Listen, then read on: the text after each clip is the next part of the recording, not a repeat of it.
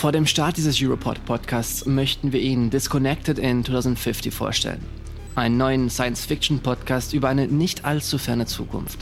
Es ist die Geschichte von Ezra, einem jungen Mädchen, das in einer Welt lebt, in der das Metaverse Infinity fast die Macht übernommen hat, die Demokratie verschwunden ist und Informationen zensiert werden. Disconnected in 2050 ist ein dystopischer Podcast, der andeutet, wie die Welt aussehen könnte, wenn große Technologieunternehmen zu viel Macht erlangen. Finden Sie Disconnected in 2050 zum Anhören auf Englisch oder Déconnecté en 2050 zum Anhören auf Französisch, wo immer Sie Podcasts erhalten. Und nun viel Spaß mit diesem Europod-Podcast. Europod. Ihr nutzt ja alles Social Media und ihr könnt sicher sein, dass Google, Amazon, Apple und Facebook, die wissen mehr über euch als, als eure Eltern über euch. Wenn wir das Wissen, was die zusammengetragen euch zusammenstellen, über jeden von euch, dann werdet ihr erschüttert. Die sammeln alles. Da merken wir schon, dass sich die Daten von uns immer mehr verselbstständigen, dass sie, dass sie nichts mehr sozusagen unter unserer Kontrolle liegen, sondern dass sie sich im Grunde verselbstständigen, eigenständiges Leben entwickeln und im Zweifel gegen uns wenden. Bei Social Media seid ihr das Produkt, das wissen die wenigsten. Es ist nicht gratis. Ihr seid das Produkt, eure Daten sind die Währung, mit der ihr bezahlt. Ich glaube, die wissen halt echt einiges. Also das ist jetzt aber kein Grund, dass ich aufhöre. Es ist schon wichtig, einfach Connections, vor allem jetzt in so einer globalisierten Welt, zu knüpfen und zu haben. Und das geht halt schwer über Post oder Briefe. In den vergangenen Jahren haben soziale Medien in vielerlei Hinsicht an Bedeutung gewonnen. Sei es in der Kommunikation, in der Informationsgewinnung oder einfach nur zum Zeitvertreib. Unter sozialen Medien verstehen wir dabei digitale Technologien und Medien, über die Nutzer und Nutzerinnen miteinander kommunizieren und Inhalte austauschen können. Das ist die Definition von Oxford Languages. Plattformen wie Instagram, Facebook, Snapchat, YouTube und Co sind aber nicht nur dafür geeignet, um Beiträge mit deinen Freunden und Freundinnen zu teilen oder deine Zeit mit Swipen zu verbringen. Denn während wir das tun, werden im Hintergrund unsere Daten gesammelt und Persönlichkeitsprofile über uns erstellt. Damit spielen auch soziale Netzwerke eine wesentliche Rolle in der Überwachung. In dieser Folge wollen wir Social Media ganz genau unter die Lupe nehmen. Vor allem werden wir uns fragen, was wissen soziale Netzwerke über uns? Werden wir von ihnen beobachtet und überwacht? Und wie kann man mit Hilfe sozialer Netzwerke sogar unsere Wahlentscheidung beeinflussen? Natürlich werden wir uns dann auch abschließend anschauen, was wir als Nutzer und Nutzerinnen dagegen aktiv tun können, um solche Szenarien zu verhindern. Ich bin Cecilia Regner. Ich bin Vanessa Klein. Wir, Wir sind, sind überwacht. Überwacht. Ein Sphärer Podcast über Überwachung in der heutigen Zeit. Von Gen Z für Gen Z. Verfügbar auf der europäischen Podcast-Plattform Europod, Spotify, Apple Podcasts und überall, wo man Podcasts streamen kann. Sei dabei und finde mit uns heraus, wie du dich und deine Privatsphäre am besten schützen kannst.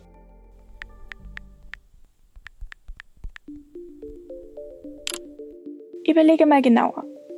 Wie oft bist du am Tag am Handy? Wie viel Zeit davon verbringst du auf Social Media? Viel?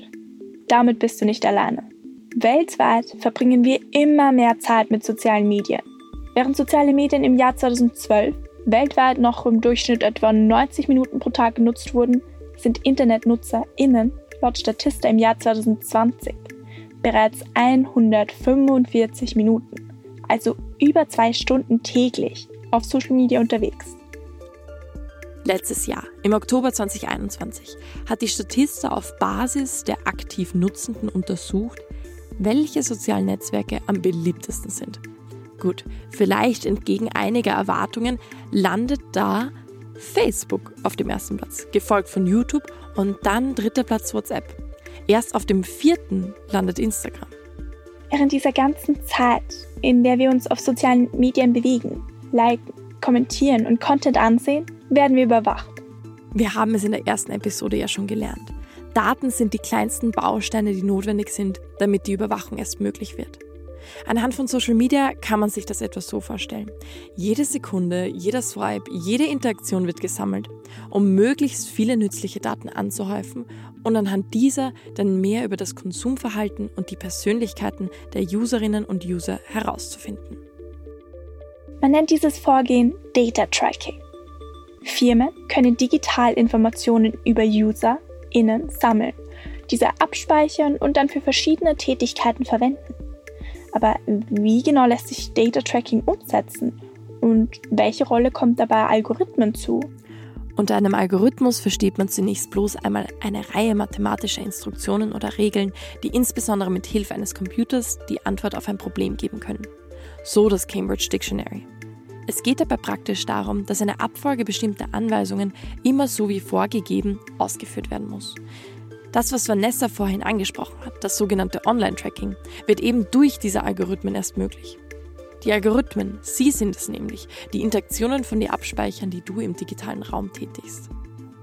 Um noch mehr darüber zu erfahren, was Algorithmen eigentlich sind, haben wir mit Aline Blankertz gesprochen. Sie ist Datenökonomin und Mitgründerin der Cine Foundation, die es Organisationen ermöglichen möchte, Daten verschlüsselt und sicher zu übermitteln. Also ein Algorithmus ist eigentlich erstmal nur eine Sortierfunktion. Ein Algorithmus lernt über die Zeit genauer, was Menschen interessiert und kann ihnen dann dementsprechend Inhalte geben. Gleichzeitig gibt es aber auch oft Bedenken darüber, dass es eben für uns als VerbraucherInnen nicht ersichtlich ist, nicht transparent ist, wie Algorithmen funktionieren. Wenn ein Algorithmus mir also Inhalte gibt, die eigentlich deutlich kontroverser sind, als sie eigentlich für mich gut wären oder als sie mich vielleicht auch üblicherweise interessieren, kann es eben dazu führen, dass ich mich radikalisiere sozusagen, um damit äh, mich länger auf der Plattform zu halten. Es geht also darum, dass Algorithmen beispielsweise auf Instagram mit der Zeit herausfiltern, welche Art von Inhalten bei dir welche Reaktion zeigen. In einem weiteren Schritt sorgen sie dafür, dass dir in Zukunft ähnliche Inhalte angezeigt werden. Content, der nicht aus deiner Präferenz entsprechend herausgefiltert wurde, landet also dann nicht mehr in deinem Feed. 300 Likes. So viele Likes braucht ein derartiges Analyseprogramm, um eine Person besser zu beschreiben als deren EhepartnerInnen. Das hat eine Studie herausgefunden, die uns Aline Blankertz nach unserem Interview weitergeleitet hat. Den Link dazu findest du in den Show Notes. Aber stellt sich noch die Frage, wie kann denn das überhaupt möglich sein? Dass ein Analyseprogramm mehr über uns weiß als die Personen, die uns am nähersten stehen. Kurz gesagt, indem unsere Daten gesammelt und ausgewertet werden. Denn in diesen Analysedaten stecken unglaublich viele kleine, implizite, gesammelte Informationen. Und anhand dieser können Programme und Apps Aspekte unseres Verhaltens erfassen, die unsere LebenspartnerInnen mit bloßem Auge gar nicht erst bemerken würden. Interessant. Online-Tracking kann einerseits auf Social Media stattfinden, andererseits natürlich auch auf digitalen Webseiten wie Google. Es werden ja diese Informationen nicht nur verwendet, um meine Suchabfrage zu beantworten, sondern es wird dahinter ein Profiling gemacht. Und das Profiling ist, dass man versucht, uns als Menschen in Kategorien einzuteilen, um daraus dann Prognoserechnungen zu machen, um für jeden einzelnen Menschen zu ermitteln, wie er sich in einer bestimmten Situation entwickeln würde. Das war Georg Markus Keins. Er ist österreichischer Datenschutzexperte und beschäftigt sich schon seit Jahren mit Datenschutz, digitaler Privatsphäre und den Auswirkungen der globalen Vernetzung online. Wir kennen ihn bereits aus der letzten Episode. Nachdem wir eben jetzt schon herausgefunden haben, wie Algorithmen über unsere Präferenzen lernen, stellt sich noch die Frage, welche Daten überhaupt gesammelt werden. Sehr naheliegend sind Daten, die anderen im Internet frei zugänglich sind oder zur Ausführung bestimmter alltäglicher Online-Geschäfte notwendig sind. Seien es jetzt Follower, Innenlisten, deine Aktivität auf Social Media oder deine Einkäufe. Bei diesen Daten geht es aber nicht nur um deinen Suchverlauf, deine Einkäufe oder deinen Content-Konsum. Im Fokus stehen auch und vor allem sensible Daten, wie deine Kontaktdaten oder dein Standort.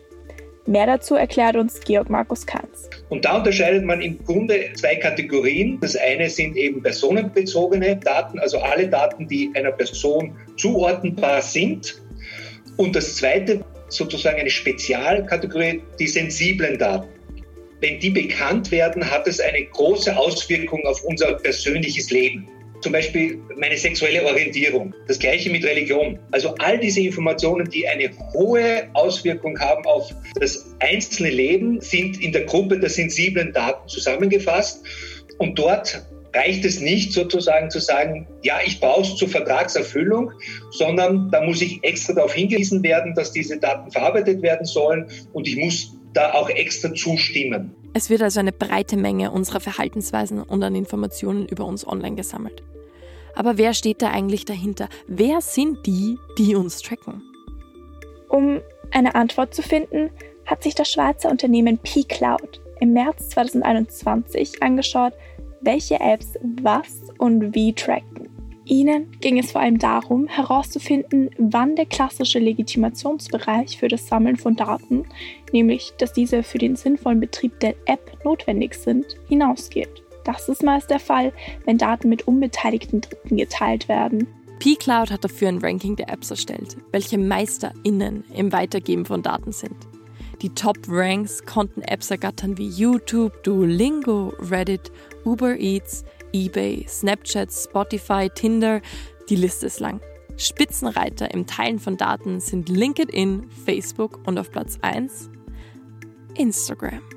Wobei hier anzumerken ist, dass Instagram genauso wie WhatsApp oder Facebook alle zum Konzern Meta gehören.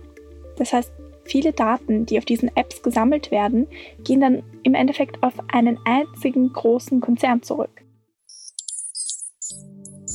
Okay, ich weiß nicht, wie es dir geht, aber ich nutze Social Media sehr, sehr oft.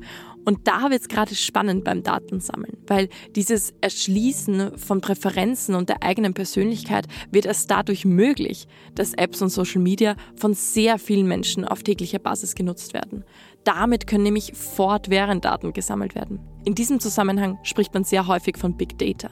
Das hast du sicher schon mal gehört. Was genau das ist, erklärt uns Datenökonomin Aline Blankerz.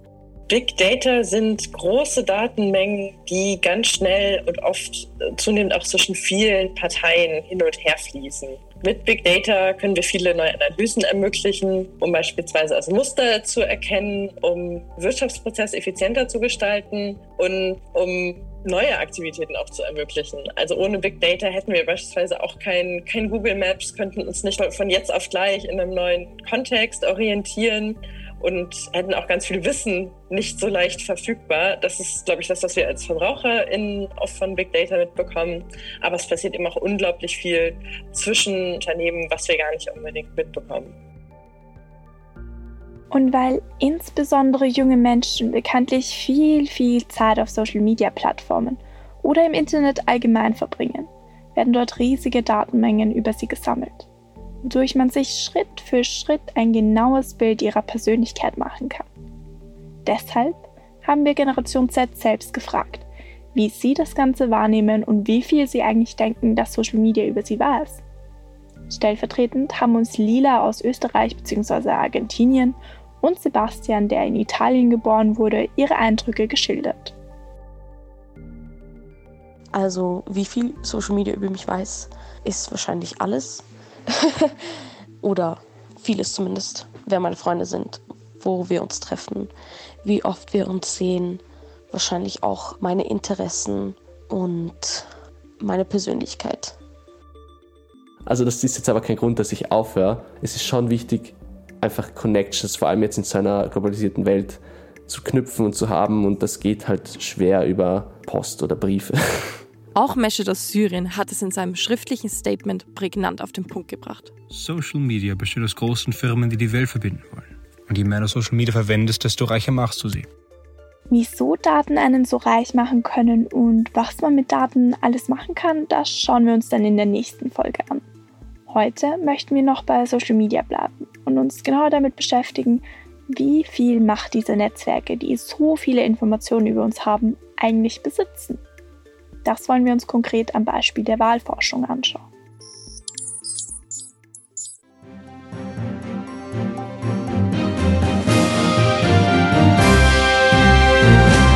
Wir befinden uns im Jahr 2016. Es ist das Jahr der Präsidentschaftswahlen in den Vereinigten Staaten von Amerika. Donald Trump tritt gegen Hillary Clinton an. Einen Sieg des Unternehmers Trump kann sich lange Zeit kaum eine oder einer vorstellen. Sein Triumph wirkt unwahrscheinlich. Doch das Unerwartete tritt ein. Trump gewinnt die Wahl. Über die Jahre seiner Präsidentschaft kommen immer wieder Zweifel daran auf, dass es ohne Wahlbeeinflussung durch Außenstehende zu diesem Ergebnis gekommen ist. 2018, beinahe zwei Jahre nach seinem Wahlsieg, wird eine Studie veröffentlicht, die nahelegt, dass die russische Internet Research Agency IRA die Wahl 2016 manipuliert haben soll. Diese Firma soll mit Hilfe von gesammelten Daten und gezielten Internetbotschaften an amerikanische WählerInnen Trump damals zum Sieg verholfen haben. Aber wie kann man sich diese Beeinflussung konkret vorstellen? Hacker und Hackerinnen sollen ihre Macht genützt haben, sich in verschiedene Datenbanken einzuhacken, wie zum Beispiel die von Hillary Clintons Wahlkampfkampagne oder Wahlkampfausschüssen der Demokratischen Partei. Angeblich haben sie es auch geschafft, in Datenbanken der Wahlregistrierung in Bezirken Iowa, Florida und Georgia einzudringen und dort Daten wie Namen, Adresse, Sozialversicherungsnummer, Geburtstag und Nummerntafel der registrierten Wähler und Wählerinnen für sich zu gewinnen. Mit Hilfe des Zugangs zu den Wahlregistrierungsdatenbanken sollen die HackerInnen nicht nur Zugang zu eingeschränkten Elementen der Wahlinfrastruktur erhalten haben, es soll ihnen auch möglich gewesen sein, einzelne wahlberechtigte Personen im Register zu ändern oder ihre Registrierungsdaten sogar zu löschen. Auch sollen sie sich zum Beispiel als Provider der Wahlregistrierungssoftware ausgegeben haben und in deren Namen böswillige E-Mails an WahlverwalterInnen in Florida ausgeschickt haben. Ebenso haben die HackerInnen mutmaßlich die gewonnenen Informationen mitunter dafür genutzt, politisch schändliche Informationen im Internet zu verbreiten.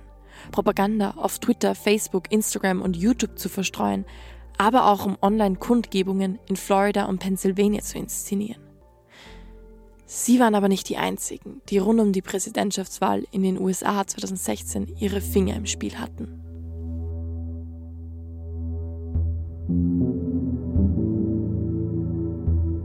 Vielleicht hast du schon einmal von Cambridge Analytica gehört.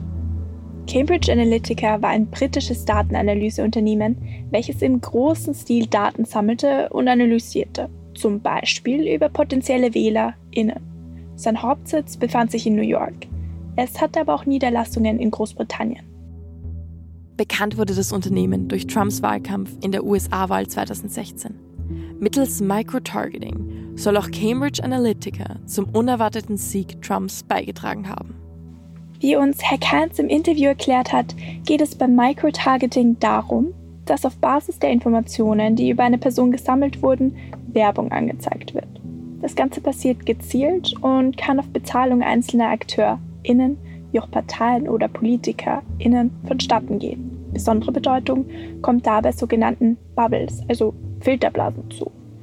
Dabei handelt es sich um einen abgegrenzten digitalen Raum, der dir auf Basis deiner gesammelten Präferenzen immer mehr von dem anzeigt, das du dir zuvor schon angesehen hast. Und da merkt man schon, was problematisch ist. Wenn ich in einem Bubble drinnen bin, dass dann ich Werbung bekomme von jemandem, der sagt, ich möchte genau diese eine Zielgruppe erreichen. Cambridge Analytica hatte also 2016 ihre Macht genutzt, um mittels gesammelter Daten bewusst WählerInnen durch Online-Werbungen und Content zu beeinflussen. Zum Beispiel soll die Trump-Kampagne 32 WählerInnen Persönlichkeitsprofile durch Datenerhebung erstellt haben. Auf Basis davon habe man unter anderem gezielt Negativinformationen über Hillary Clinton an Frauen und People of Color ausgespielt haben um sie zu demotivieren und vom Urnengang abzuhalten. Falls du mehr über diesen Skandal wissen möchtest, findest du in den Shownotes weiterführende Infolinks. Denn nicht nur im US-Wahlkampf hatte Cambridge Analytica seine Finger im Spiel. Auch in Wahlkämpfen in der Karibik oder in Afrika, aber auch in Europa. Im Brexit zum Beispiel. Lange Zeit drehte sich alles rund um die zentrale Frage, woher Cambridge Analytica all diese Daten überhaupt herbekam.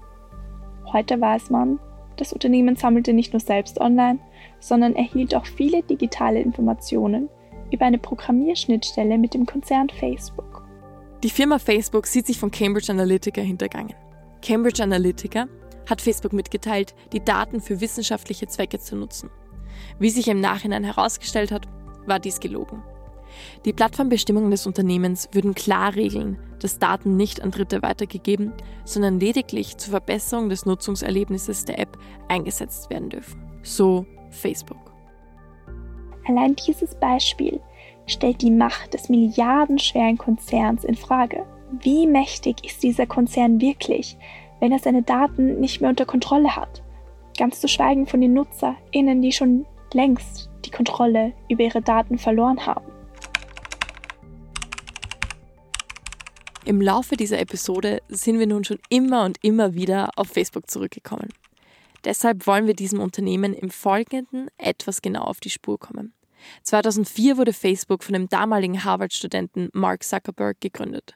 2016, also nur zwölf Jahre später, hatte der Konzern bereits so viel Macht, dass er sogar die Weltpolitik beeinflussen konnte. Letztes Jahr hat Facebook dann seinen Namen geändert und heißt jetzt Meta. For most of our existence, we focused on all of the good that connecting people can do. And as Facebook has grown, people everywhere have gotten a powerful new tool for staying connected to the people they love. Explosive whistleblower testimony, a former Facebook product manager telling Senate lawmakers that Facebook knowingly 2021 trat auch die Whistleblowerin Frances Haugen an die Öffentlichkeit. Vielleicht kennst du sie ja aus verschiedenen Medienbeiträgen. The company's leadership knows how to make Facebook and Instagram safer but won't make the necessary changes because they have put their astronomical profits before people. Die ehemalige Facebook-Mitarbeiterin berichtete von internen Studien Facebooks, in denen der Konzern klar feststellt, dass seine Plattformen demokratiegefährdend sind, Kinder schädigen und die Spaltung in der Gesellschaft vorantreiben. Trotzdem unternehme der Konzern dagegen nichts, sondern betreibe mit den gesammelten Daten weiterhin exzessives Microtargeting. Mehr dazu von unserem bereits bekannten Datenschutzexperten Markus Keins. Facebook ist ja dafür bekannt geworden, dass genau das passiert ist und dann wird es aus meiner persönlichen Sicht demokratiegefährdend. Wenn wir heute Richtung Demokratie schauen, gibt es eine gewisse Gruppe von Leuten, die die Partei A wählen. Die andere Gruppe, die wählt die Partei B. Seit drei Generationen wird in der Familie die Partei A oder B gewählt. Diese Gruppe ist sozusagen für Werbung völlig uninteressant, weil sie, sie, sie wählt sie eh. Das heißt, ich muss an die Gruppe derer kommen, die überzeugbar ist, an die Wackelkandidaten. Und wenn ich jetzt von den Wackelkandidaten aufgrund des Profiling weiß, was die Schwerpunkte sind, kann ich gezielt Nachrichten an diese eine Person schicken, wo ich weiß, dass es das ist, was die Person interessiert. Unsere Generation ist eine der ersten, die von klein an mit Social Media aufwächst. Und ein Großteil von uns verbringt sehr, sehr viel Zeit online. Wir haben es auch vorhin schon einmal erwähnt. Es ist von großem Interesse für Social-Media-Plattformen, unsere Aufmerksamkeit aufrechtzuerhalten und zu verhindern, dass wir offline gehen. Facebook schafft es zum Beispiel sehr, sehr gut. Aber wie genau machen sie das? Jetzt wird versucht, sozusagen die Diskussion aktiv durch den Algorithmus am Laufen zu halten. Und das macht man am leichtesten, indem man provoziert. Das heißt, ich bekomme in der Sortierung meiner Nachrichtenwand Nachrichten, die bei mir eine Reaktion auslösen, dass ich dagegen schreibe. Wir sind alle auf Zustimmung angewiesen. Also wir wollen gerne, dass uns unsere Freunde loben. Jetzt postet der eine irgendwas. Der nächste, der dieses Posting sieht, versucht das natürlich zu übertrumpfen. Was wir immer mehr merken, dass sich das Ganze zu polarisieren beginnt. Wir kriegen extremst Meinungen, da kann man dann redlich drüber scheiden und es gibt keinen Diskurs, keine Diskussion mehr, sondern man versucht sich sozusagen mit einem Super Saga an die Spitze transportieren und damit wird eine Diskussion tendenziell immer aggressiver und es trennt die Gruppen immer mehr voneinander. So entstehen dann auch sogenannte Bubbles, also digitale Meinungsblasen, die Nutzer und Nutzerinnen von anderen Meinungen abschotten und sie konstant in ihrer eigenen Meinung bestätigen. Solche Blasen können zum einen positiv sein, um persönlich zugeschnittenen Content zu konsumieren und Connections mit Gleichgesinnten aufzubauen. Andererseits können sie, wie von Herrn Keins bereits erwähnt, zur Polarisierung der Gesellschaft beitragen und Extremmeinungen verstärken. Es ist aber nicht nur Facebook. Wir reden über ganz Social Media. Digitale Unternehmen wachsen und wachsen und damit auch ihre Macht. Mit jeder neuen Person, die auf den sozialen Netzwerken unterwegs ist, wächst auch die Menge an gesammelten Daten und damit die Reichweite der digitalen Überwachung. Das Ausmaß an Informationen, die online über uns gesammelt werden können, ist unfassbar. Dieses Phänomen scheint nicht zeitnah abzuklingen. Digitale Unternehmen wachsen weiter und weiter, damit auch ihre Macht und in weiterer Folge die Intensität der digitalen Überwachung. Dennoch müssen wir erkennen, dass wir diejenigen sind, um die es eigentlich geht. Man möchte unsere Daten haben. Dementsprechend sind digitale Unternehmen in einem gewissen Maß darauf angewiesen, dass wir unsere Daten sammeln lassen. Wir sind dieser Art der Überwachung also nicht wahllos ausgesetzt, sondern wir können Maßnahmen setzen, um unsere individuellen Daten besser zu schützen. Tipps, wie wir das schaffen können, gibt uns Herr Keins. Okay, also das eine ist wichtig, dass man politisch nicht mitläuft und bei jeder Überwachungsmaßnahme die Heilsversprechungen glaubt, dass wir in eine fehlerlose Welt kommen, nur wenn wir irgendwelche Daten von uns hergeben. Das andere ist, das mache ich selber, dass ich nach jedem Datenskandal persönlich meine Schlüsse ziehe und meine Maßnahmen setze. Das war sozusagen in dem Szenario der Zukunft. Das sind die technisch versierten Leute. Zum Beispiel, was ich seit vielen Jahren mache, damit eben das, was ich in meinem Privatbereich tue, in meinem Sportbereich tue, in meinem redaktionellen Arbeit tue, sich nicht miteinander vermischt, verwende ich unterschiedliche Browser. Herr Keins gab uns auch einen Einblick in die Maßnahmen, die er selbst ergreift, um nicht so leicht getrackt zu werden. Unter anderem verwendet er ein Wegwerfhandy, damit er nicht getrackt wird, wenn er unterwegs ist. Natürlich ist es nicht für jede und jeden möglich. Ich persönlich zum Beispiel könnte auch nicht stets mein Handy zu Hause lassen, weil, wenn ich ehrlich bin, ist ein Smartphone doch schon sehr praktisch. Trotzdem gibt es die Möglichkeit, bewusste Situationen zu erkennen, in denen Daten gesammelt werden könnten. Ich beginne einfach überall zu schauen, welche Daten entstehen im Hintergrund. Möchte ich, dass sie irgendwer hat oder nicht? Und dann überlege ich mir im Zweifel, gebe ich die Daten her oder nicht. Da, glaube ich, hat jeder von uns die Möglichkeit, aktiv auf den digitalen Schatten aufzupassen, den man selber hinterlässt. Digitaler Schatten. Damit meint Herr Kahns unseren digitalen Fußabdruck, also die Spuren, die wir bei jedem Klick im Internet hinterlassen. Dazu zählen alle möglichen Daten wie Betriebs-, Prozess- oder Zustandsdaten. Also digitale Schatten, sie sind praktisch eine grundlegende große Datenbasis in der digitalen Welt. Wir haben in dieser Folge gehört, dass das online gesammelte Wissen über uns ja sogar so eingesetzt werden kann, dass unsere Wahlentscheidungen beeinflusst werden können, ohne dass wir es überhaupt erst merken könnten.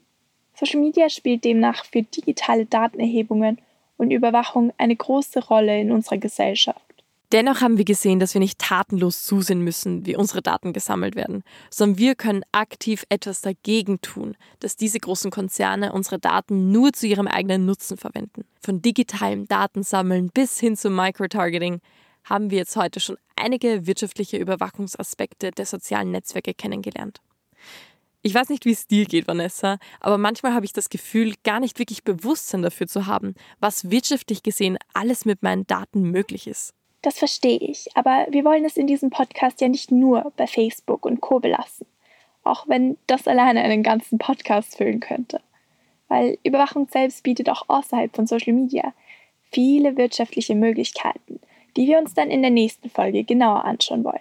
Gemeinsam tauchen wir ein wenig in die Wirtschaftswelt ein, erklären wichtige, grundlegende Begriffe wie Big Data sowie Data Brokers. Und wir werden mit ExpertInnen über verschiedenste Themen sprechen, wie wie verdienen Facebook und Co. ihr Geld? Kann man mit Überwachung Aktienkurse vorhersagen? Kann ich mit meinen eigenen Daten handeln? Und kann man mit Überwachung illegale wirtschaftliche Machenschaften wie Steuerhinterziehung kontrollieren? Bis zum nächsten Mal, wenn es wieder heißt, wir, wir sind, sind überwacht. überwacht. Überwacht. Ein Sphäre-Podcast von Cecilia Regner und Vanessa Klein über Überwachung in der heutigen Zeit von Gen Z für Gen Z. Verfügbar auf der europäischen Podcast-Plattform Europod, Apple Podcasts, Spotify und überall, wo man Podcasts streamen kann. Sei dabei und finde mit uns heraus, wie du dich und deine Privatsphäre am besten schützen kannst.